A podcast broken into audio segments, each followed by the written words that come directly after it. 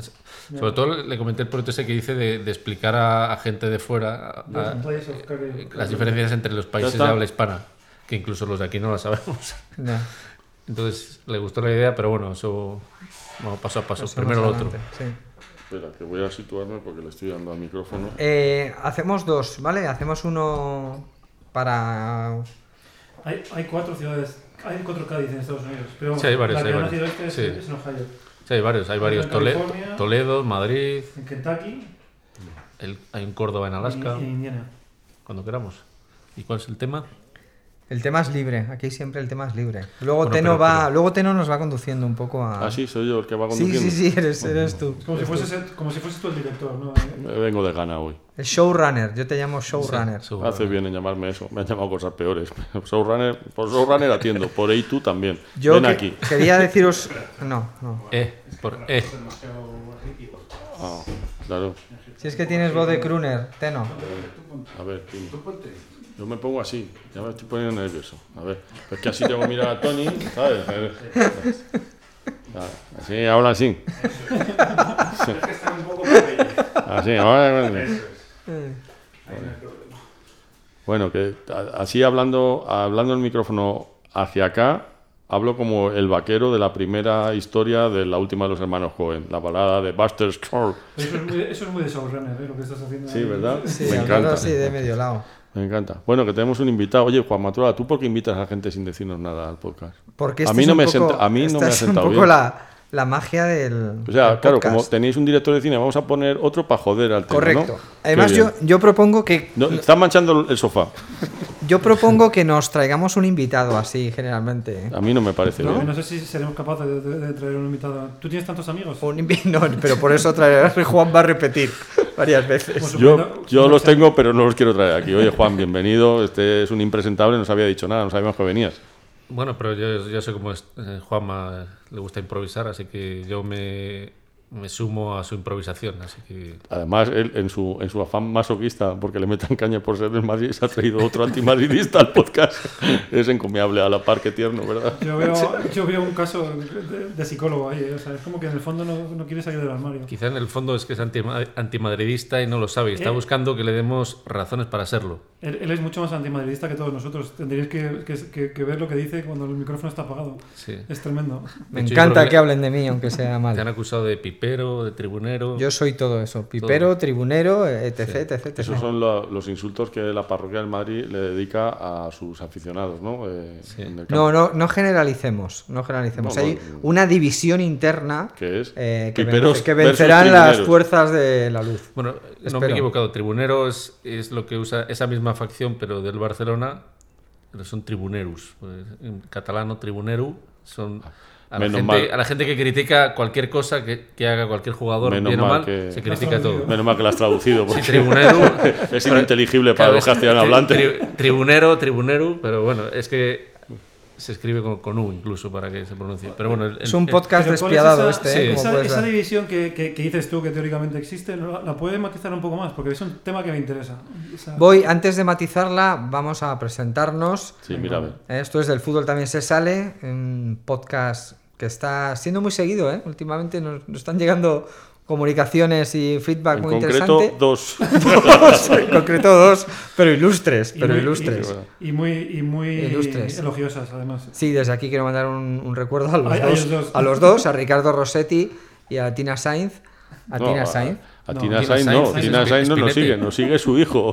Bueno, pero, Hombre, que no es lo mismo. pero bueno, este ella estará cocinando o algo mientras el Por niño cierto, está... me, me llevé un alegrón sabiendo que tiene Sí. Sainz era de la Leti. Un Y- saludo. Y, lo digo completamente en Claro. serio. O sea, le, le tengo en muy alta estima como, como Y yo, yo. y ahora ya como, como, como persona también.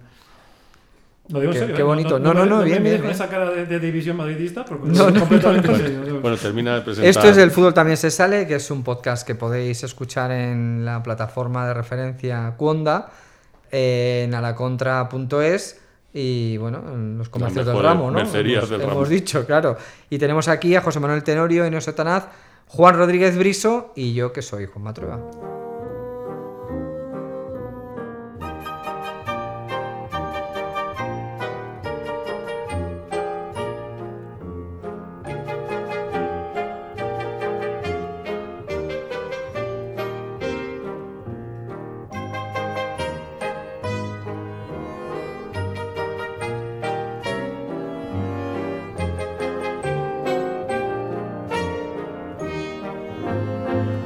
Juan va a ser permanente o esporádico? Yo creo que a lo mejor le aguantamos estas navidades. No, digo que aquí no cabemos dos, ¿eh? Nos apretamos. Si nos vieran cómo estamos. Yo vengo cuando, cuando me convoquen, si estoy cerca, sea. lo que pasa que a veces estoy un poquito a 600 kilómetros, ahí en el, el país molt petit, que diría alguno. Pero, pero existe, existe la tecnología para hacer llegar tu No, voz. no, allí no. tu voz. bueno, ¿qué? Bueno, han, queríais que habláramos de la división del Madrid. No, han no. despedido a Mourinho. Yo no sé si esto Han es un tema. Mourinho. Esto es un tema que convendría Sí. tratar. Es que yo eh, iba a ir por ahí. o sea, Sí. es- ¿Eso marca la diferencia eh, en esa división ficticia que dices tú entre Real Madrid? Totalmente, no es división ficticia, es división real. Cuando llega Mourinho al Real Madrid, eh, había- hay quien acepta el pacto de vender el alma al diablo, todo para contrarrestar el momento esplendoroso del Barcelona, y hay una parte del madridismo que no, que no acepta la traición. Entonces, esa es la división, la fractura absoluta entre aquellos que piensan que su dedo marca el camino y los que piensan que no. Los que piensan que no son tildados de eh, piperos, falsos madridistas, etcétera, etcétera, etcétera. Y el, símbolo de eso eh, se convierte un propio jugador de la plantilla, un histórico como Casillas. Casillas es el, eh, se le acusa de traidor, de filtrador a la prensa, de to- todas esas, porque- esa demonización. Pero porque lo fue. No, no, en absoluto. ¿No era el topo? No, en absoluto. ¿Qué topos? Eso es. Lo del topo, lo, ha- lo- ha hablado de topo Mourinho en todos los clubes donde ha estado, porque forma parte de su discurso. personaje, ¿no? El que exista este un caso era topo. Topor. Topor. Topor, sí. Entonces, Topor. todo ese, ese locaje que se dice en Sevilla de aficionados, que, de, de odiadores eh, twitterianos y todo ese ejército se movilizó en torno a la figura de Mourinho, porque el villano vende mucho. Tú que eres un experto en cómics, lo tenías que saber. O sea, la atracción que genera el villano. No, ay, no, no, lo sé, lo sé. Lo sabes. Entonces, este es el Joker. El Joker del fútbol ha sido Mourinho. Pero entonces te- debo interpretar que antes de la llegada de Mourinho aquello era una bolsa de aceite. Eh, una balsa de aceite. Bueno, Hirviendo. no, no, a ver, eh, O sea, era. que, que nunca había vendido su alma al diablo. Yo- eh, nadie del Real Madrid. Pues, eh, a ver, refrescame la memoria. En el, en el mismo nivel que se hizo cuando se ficha ¿Cuánto dura el Mourinho y se acepta.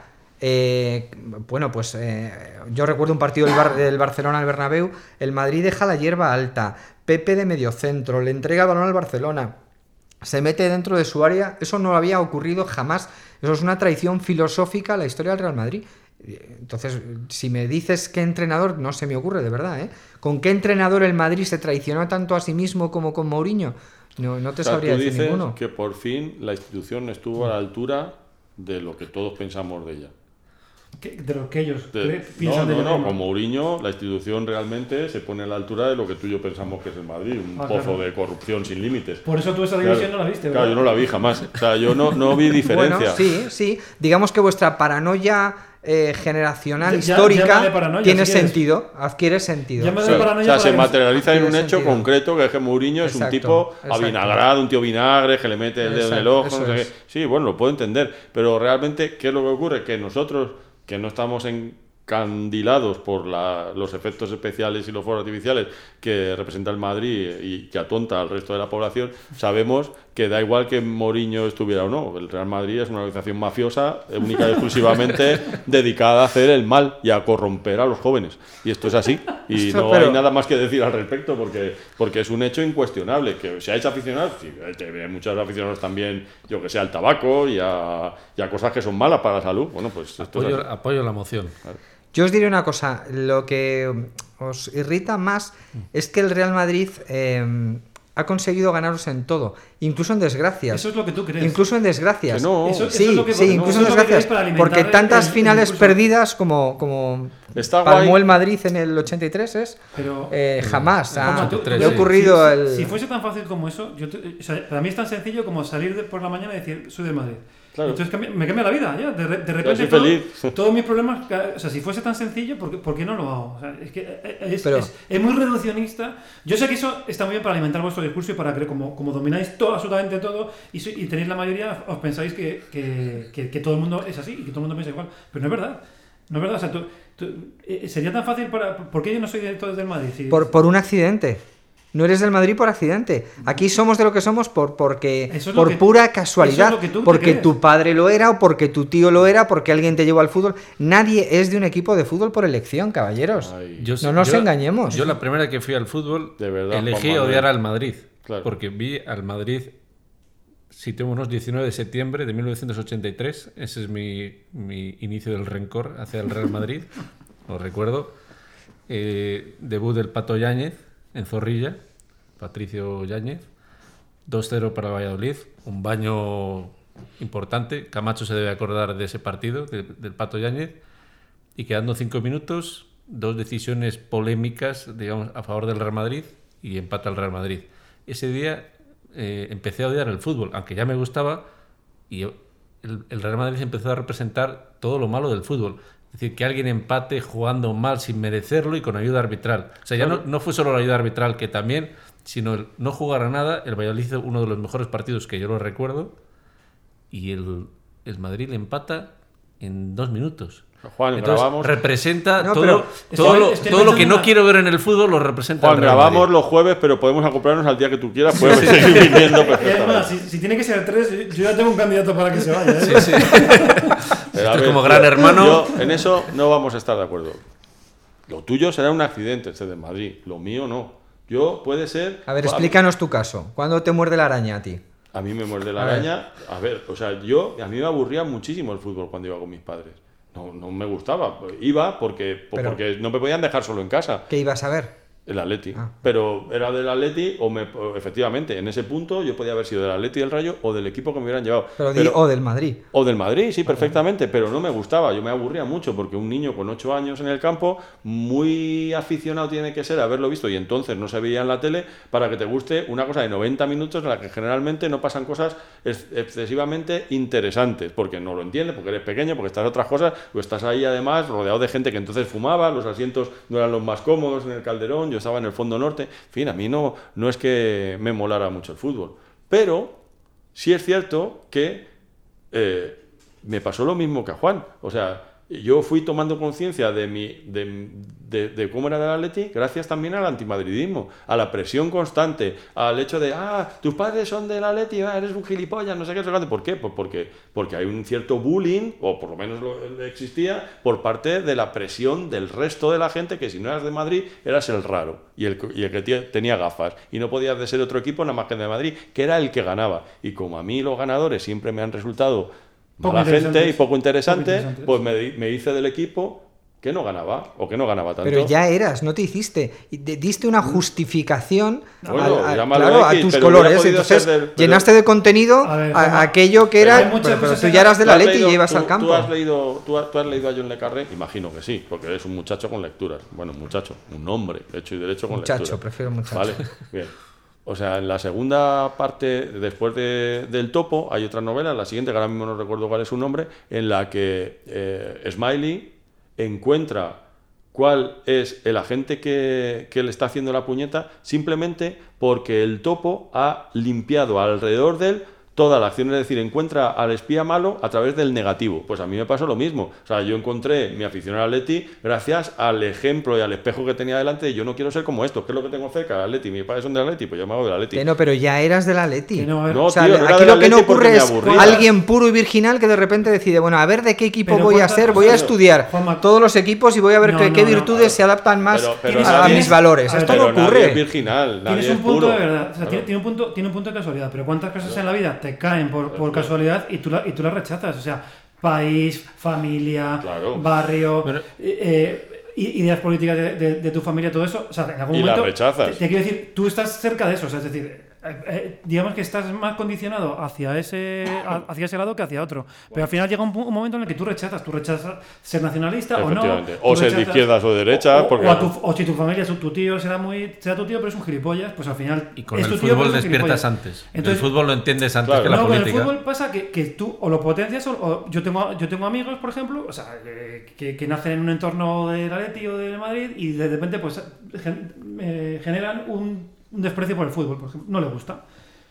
Entonces, ahora, si tú, eh, lo que le pasó a él, si tú estás en un entorno del Atleti, ¿qué, qué podía haber pasado? Da- Dándote un poco la razón. Pues que este señor nace en Sevilla y, es del Betis. Claro. Puede ser. O, o nace en Barcelona y a lo mejor es del Madrid. Aunque el Barcelona tiene sus cosas también, luego si queréis hablamos. Pero, pero puede ser del Betis. O, o que, o que no le guste el fútbol. Dio la casualidad de que su padre era del Betis, lo tenía cerca y cogió e- esa- ese, ese alma para refrendar o para hacerse Y fuerte en después, otro... y después el equipo tiene un corpus, tiene, tiene un, un carácter propio que te lo da la relación con tus aficionados, que son igual, iguales que tú. Y que en eso sí que creemos que no, si no es verdad, está bien contado, o por lo menos lo hemos inventado los aficionados a este equipo, que tienes un toque mesiánico, como tener una misión en esta vida o, o- o ser diferente a los demás. O, Que- per- que no- o- pertenecer a un, o pertenecer a a un un club colectivo, claro, o pertenecer a un colectivo que mola mucho y que te reconoces con el hecho de ser Atleti. Tengo un amigo que nos escucha y que nos ha mandado una tarjeta postal, dice, Miguel, ya estás mandándola porque no ha llegado nada, que dice que él en todos sus emails eh, profesionales pone que es del Atleti, porque nunca molesta y siempre suma. Eso el Madrid no lo puede hacer, ni el Barça. Sí. Pero eso, eso de nunca molesta y siempre suma, poner en todos tus emails, que me cae muy bien tu amigo sin conocerlo, ¿eh? digo por delante, no sé, no lo sé si... Nunca molesta y siempre suma. Y, y Los del nunca- Atlético de no- puede Madrid no sumar. simpáticos en general. Puede no sumar, pero nunca molesta. A mí siempre me han caído simpáticos los del Atlético de Madrid. Hasta ahora. Y bueno, si conoces a la, a la Peña Atlética de Tordesillas, que el- la fundó un amigo de mi padre y le puso los colores al Tordesillas, Atlético Tordesillas, por el Atlético de Madrid. Y tenía una peña, y el Atlético. Tordesillas va vestido de Atlético de Madrid. Entonces, yo por esa afinidad con el padre de mi amigo, el Atlético de Madrid siempre me cayó simpático. De hecho, tengo una foto en Zorrilla vestido de Atlético de Madrid con Chus Landaburu. Es que te, te digo una cosa, y esto, Así que siempre me ha caído simpático. tú, tú estarás de acuerdo conmigo. Los de Atleti entramos en un, Por en una- supuesto. en una reunión o en un, o en un foro y por alguna razón sabemos quién es del Atleti. Casi, casi sin, sin hablar de No, fútbol, no, esto no lo creo. pues Pues hacemos sí, la prueba es si verdad, quieres. ¿eh? Cuando quieras. Hacemos la, es verdad, o sea, es un poco... No, no, pero además me gustaría que hiciéramos la prueba de verdad. Pues venga. ¿eh? Nos vamos un día a tomar un Y a ver, que- refresco. Nos Lo que tú equivocamos, ¿eh? dicho- Por ejemplo, yo me equivocaría contigo porque tú pareces del Atlético. Claro. ¿eh? Te lo digo, te lo digo Tú, eres tan buen, serio. tú, tú nos Es caes verdad, tan bien es verdad. Claro. que pareces del Atlético. Es verdad. No, y comparto contigo la, la presión mediática que había, porque Claro. yo siendo de Valladolid había que ser del Madrid. Hombre, claro. Eh, pero ya no era que solo que en Valladolid te dijeran que tenía que ser del Madrid. La televisión, que solo había un canal en esa época, solo hablaba del Real Madrid. Como- Parecía como- el como equipo ahora. de España. Como ahora los 17 canales que hay solo eran del Madrid. Solo llegaba el marca y el as. Y eran todas las portadas dedicadas al Real Madrid. Entonces, yo recuerdo que cuando jugaba el Real Madrid en Europa, pues había que ir con el Real Madrid porque era un equipo español. Pero en el año 80, la temporada 85-86, el Barcelona juega la Copa de Europa, el Atlético de Madrid la Recopa y el Real Madrid la Copa de la UEFA. Televisión Española solo transmite los partidos del Real Madrid, de la Copa de la UEFA. Y esto es un hecho. Que era el tercer, No es- era el tercer eh, campeonato en importancia. No se vio ningún partido del Barcelona que llegó a la final, hasta la final, la, la famosa final de Sevilla con el Esteagua, la remontada contra el Göteborg, el partido contra la Juventus. Eso ha habido, que- ha habido que verlo después. Ni te cuento en Valladolid, Pero eso... que no se vio. Está como- Entonces, Juanma- y, yo digo, y, yo, y yo escuchaba, había que esperar al día siguiente a ver cómo había quedado el Barcelona o el Atlético de Madrid. Escucha, Juan. Porque había que darle preferencia al Real Madrid la Copa de la UEFA y que ha, ha adquirido una relevancia mítica, esa remontada del Real Madrid, de la UEFA. Ni la Recopa ni la Copa de Europa, de la UEFA. Juanma está haciendo ge- gestos ostentorios, como diría nuestro Entonces, antiguo presidente, ahí para yo- que, para, que Fernando a revelarme, a corte, revelarme. corte el podcast. Fernando, para el cual pedimos un fuerte aplauso. de de técnico de esas hay muchas- unas cuantas, pero, pero, pero esta gente que vive en, en un Esto es un en hecho, en es un mundo hecho. feliz, Sí, es estoy dando, que estoy dando datos. Lo borra, estoy de, dando lo datos. borra de la historia y entonces da por hecho que siempre empezamos desde el principio. o sea, Claro. entonces Sí. es como. Eh, es que la- el Madrid siempre tiene suerte en, los- en sorteos. Eh, Es que esta vez ha sido así, ¿no? Es que esta vez no, coño. Es que llevamos 15 años y siempre, siempre pasa lo mismo. Y, Y eso yo- que acabas de contar tú ha pasado. Yo me acuerdo yo que- recuerdo que- en mi casa la gente animando al Real Madrid, por ejemplo, esas eliminatorias contra el Oporto con Paco Llorente, y yo, yo animando al Real Madrid. Fíjate que, que, que inconsciente, claro, porque era un equipo español, había que, dentro de Matrix Claro. todavía.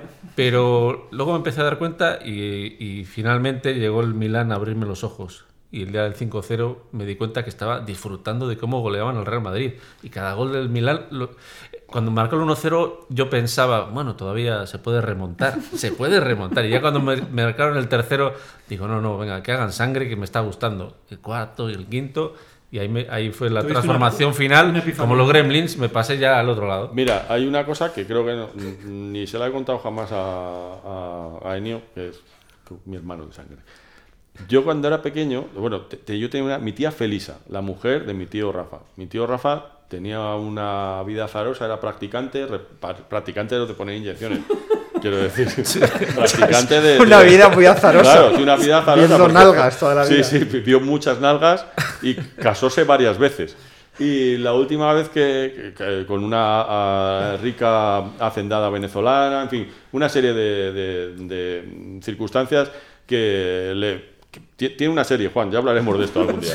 Eh, el caso es que la última mujer que tuvo era la mujer que, que era su, su, su empleada del hogar. Bueno, empleada del hogar, entonces no vamos, a decirlo claramente, su criada, esa pasó a ser mi tía Feli. Una mujer adorable y muy del Madrid. Estoy hablando de recuerdos de cuando yo tenía cuatro o cinco años nada más. Entonces recuerdo de ver en su casa partidos eliminatorias de alguna competición europea, sería la, la Copa Europa, contra el Ajax.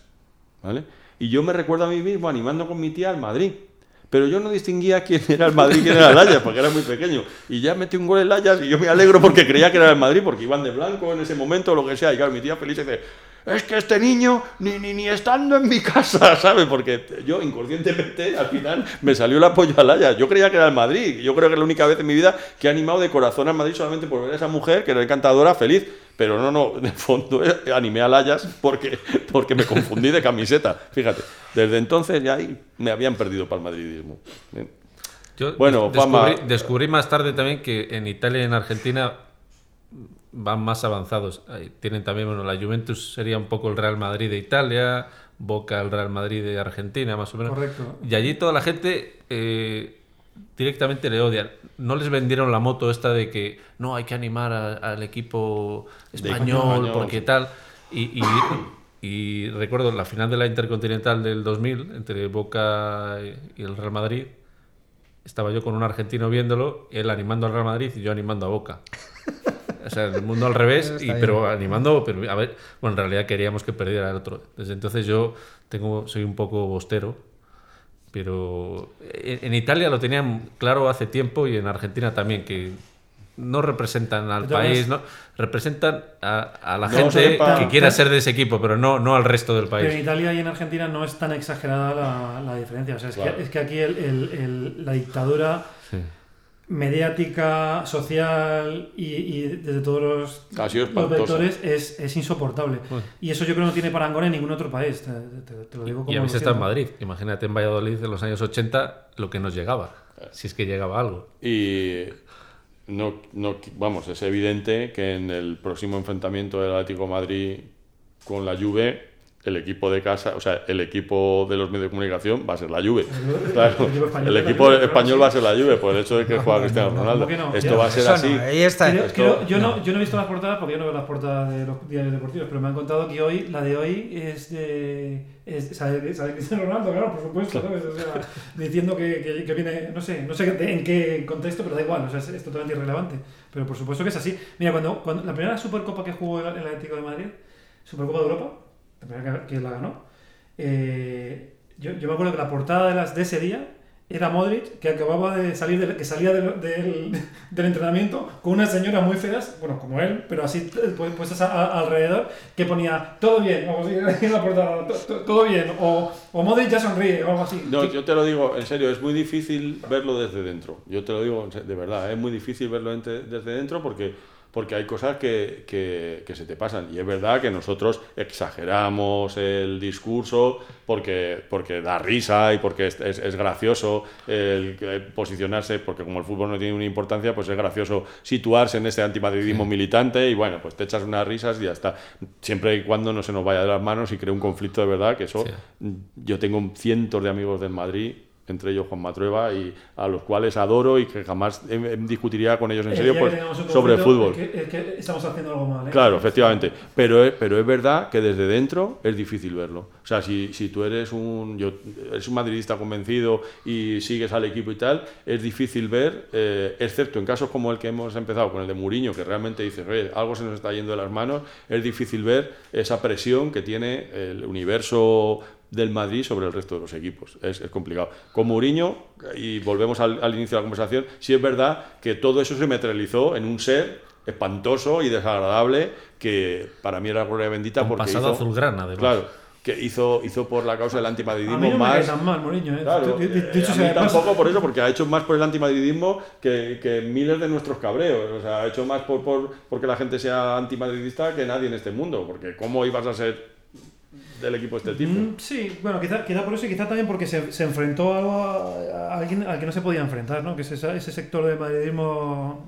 rancio, no sé si llamarle rancio o cómo, llam- o cómo llamarle, que, que parecía como que era como que era sagrado, ¿no? Y él, él eso lo, un poco lo, lo desmitificó bastante, además desde dentro, por lo cual... Hoy ha dejado La, pues la- frases. la mejor prueba del daño que ha hecho al Madrid es que vosotros, o tú en este caso, estés viendo valor en lo que hizo lo que hizo Mourinho. Eh, hablabas No, no. antes de Cristiano. Cristiano ha sido lo mismo. Ha habido una parte del antimadridismo, del perdón, del madridismo que no ha tragado nunca a Cristiano. ¿Quién, quién Porque- por Dios? O sea, porque- yo. Que tú Yo, tú eres no, pero, pero si yo estoy, si yo formo parte del sector rancio, dejadme que seamos unos cuantos en el sector rancio. No, no nos no, ha parecido jamás un jugador para el Real Madrid. Y a Cristiano se le ha silbado mucho en el Bernabéu. Bueno, se le ha ¿a silbado mucho. No? no? se le ha tragado. Sí, En general pero no sí. se le ha tragado. Y no, la prueba es cómo se ha ido Cristiano. O sea, el jugador más importante en la historia del Real Madrid después de Di Stéfano se ha ido como si no hubiera pasado nada. Claro. Nadie levantó la voz para decir, oye, que se nos está yendo un jugador eh, fundamental, esencial. Llevaba dos, etcétera". dos o tres años ya amagando que se iba, así que era como, bueno, venga, Bueno, ve- pero- vete ya, vete ya y déjanos en paz. Yo, yo creo que era, una, era un matrimonio de Pero, conveniencia. Juanma, o sea, y- tú, tú me estás diciendo que, o sea, si eso es lo normal, o sea, ¿a quién no, a quién no han pitado en el, ma- en el Bernabéu? Si pitan a todo el mundo, en, cual- en cualquier momento, ¿sabes? Es- es Sí, pero bueno, eso yo lo diferenciaría, porque a mí, eh, cuando se decía el Bernabéu, el Bernabéu parece la ópera, no anima a nadie, no sé qué, etcétera. En aquella época, eh, yo era socio, en una época era socio. A mí me parecía que, que eso eh, le aportaba categoría al estadio. El hecho de que fuera un estadio, lo dijo Valdano y generó una polémica importante con Benítez, ¿te acordarás? Cuando Benítez entrenaba al Liverpool, que dijo eh, que, el, que al Liverpool... eh, no, no os acordáis de esa frase de Valdano, vino a decir que si pone, como si pones muchas. un truño en el medio del campo, la gente anima y grita igual porque, porque no necesita que, que haya una que sea proreactivo, es decir, que el, que el equipo le dé. A mí que el Bernabéu solamente se entusiasmara cuando el equipo le daba, me hacía sentir orgulloso de ese campo y de esa gente. ¿En serio? Que, sí, Hostia, eso sí que eh, pero esto es como lo quieras ver, ¿eh? Sí. Yo, yo entendía que era así, es decir, yo, yo solo me entusiasmo Bueno, cuando el día cuando el equipo está haciendo cosas. el- los argentinos van al campo a animar. No esperan que el equipo les anime con su juego, No, van a animar. Y, y el madridismo general Sí, antes, ahora ya no, ahora ya han, El han puesto una grada de animación para evitar creo que eso. también, mal acostumbrado por Cruyff, también si el, el equipo no les da, no anima. O sea, van a que el equipo les Pero dé lo también que es una forma de entender Bien. la vida y yo creo que también eso va en elección personal. Es decir, Claro. tú, tú has elegido ese, ese tipo de equipo. O sea, a mí me hacía mucha gracia mis amigos de Madrid cuando decían, "Buah, han perdido la final o hemos ganado la, fi- la final. Sí. ¿no? O sea, es, es la forma de... ¿sabes? No sé, nosotros somos de un equipo que no, no, no lo entiende así. Yo, yo creo que, aunque es verdad que todo esto está, es, es líquido y va evolucionando y, y vete tú a saber lo que pasa dentro de unos años, yo quiero creer que la afición del Atlético de Madrid lo, lo entiende de otra manera. Y sobre todo porque no, yo, yo creo que la diferencia es que tú no, no depositas todas tus esperanzas en la victoria, que eso es No, no, algo... que sí, sí que lo depositas, pero tú eres consciente de que existe de- la de posibilidad de, existe perder. la posibilidad de que es perder, una cosa claro. que el madridismo no Entonces, entiende. el- el yo, a mí me da la impresión de que el aficionado medio del Madrid lo que necesita es una reafirmación, de- reafirma su afición por el equipo solamente porque es un equipo ganador. O sea, si pasa, en cuanto, en cuanto el equipo va mal, eh, aparecen las deserciones en masa. Está, está bien, si no... No, pero eso lo no estás, es- lo estás analizando con, con la perspectiva de los 10, 20 últimos años, pero el Madrid tiene mucho más recorrido y no siempre ganó. El Real Madrid ha pasado grandes travesías por el desierto en las no cuales siempre no ganó ganaba. en Europa, pero En en, Europa, España Pero sí. bueno, en Europa y en, Claro. y en la Liga tampoco, hasta que llega un señor que se llama Di Stéfano. Os recuerdo que antes ganaba el Atleti más que el Madrid. Eso no es verdad. Ah, ¿no es verdad? No es verdad. Antes de que llegue Di Stéfano, El el, Atleti- el Atlético de sí. Madrid tiene más títulos que el Real Madrid. Sí, sí, eso- Eh, Pero bueno, ahí guay, nos remontamos pero- a los Bueno, medas. nos Claro, remontamos, claro. sí, nos remontamos a los Medas para hacer ver que el madridismo no es una corriente ventajista que está con el equipo que gana. En los años 70 y en los 80, eh, el Madrid, como decía, pierde cinco finales en un año, eh, pierde dos finales en Tenerife. Es decir, no es, no es un equipo que esté abonado al éxito forzosamente. ¿Qué tiene, ¿Cuántas tenéis? ¿86 ligas o cuántas, cuántas tenéis? O sea, no, no me- 34, Es que, la- es que ¿no? la- es que no era lo 34. mismo que ahora que en el que la Copa Europa era una cosa tan 34, trascendental pero como- todo hay que no sé. decir que en los años 70 y 80, vamos a dar este dato que me gusta remarcárselo a los madridistas, con el señor José Plaza del comité arbitral, estuvo 16 años y 14 ligas blancas. Bueno, Bernardo No, seguidas, sino dejó de ser el, el presidente del comité de árbitros casualmente entre el 80 y el 85. El Real Madrid no ganó ninguna liga, volvió, ganó otras 5. Entonces, sumado los 16 años del señor José Plaza, ganaron 14 ligas el Real Madrid, una el Atleti y una el, el Barcelona. Mira, yo no sé si. Son- es un dato, es un dato sos- sospechoso, Vuelve- sospechoso vuelve, cuanto vuelve a pedir el comodín de, del, Sospechoso cuanto menos. Del corte. Ah, se viene arriba, yo lo entiendo. Eh, Y la frase que se le adjudica a José Plaza, que no la he escuchado, pero se la adjudica, que dijo, mientras yo sea presidente del comité de árbitros, el Barcelona no ganará la liga. Y lo cumplió. Yo- Creo que era Bernardo Salazar ¿Cómo el que, el que me lo contó, o alguien del mismo nivel, o sea, que no, no, no cualquiera, sino con, con, con docu- que estaba documentado, que decía que no ha existido un presidente de- de la- del colegio de árbitros que no fuese del Real Madrid desde que, desde que se creó. Eh, Saludos a Tina Saiz y a Ricardo Rossetti, nuestros oyentes. Y, y bueno, hasta la próxima Hasta semana. semana. Juan, Hasta la semana que ven, viene. ven más, ¿eh? Bueno, Es un tipo la semana agradable. que viene vuelvo. Además, es, es un galán, tiene un tipazo estupendo. No, que ese soy yo. tú, tú también.